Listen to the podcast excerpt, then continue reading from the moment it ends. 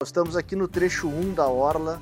do Guaíba, nesse lugar lindo da nossa capital, num importante momento, aqui junto com a dona Sônia, que representa os permissionários que irão ocupar esse maravilhoso espaço, e também com o nosso secretário adjunto. Esse é um trabalho que teve início no governo passado, passou pela mão de uma série de agentes públicos do nosso município, a quem a gente reconhece e agradece, e hoje estamos tendo a alegria de concluir esse processo e passar então as mãos dos permissionários as chaves para que eles possam empreender aqui na nossa cidade com estrutura, com segurança, com qualidade e através do empreendedorismo ser possível buscar a sua renda, a sua felicidade e a prefeitura será sempre parceira de vocês, dona Sônia.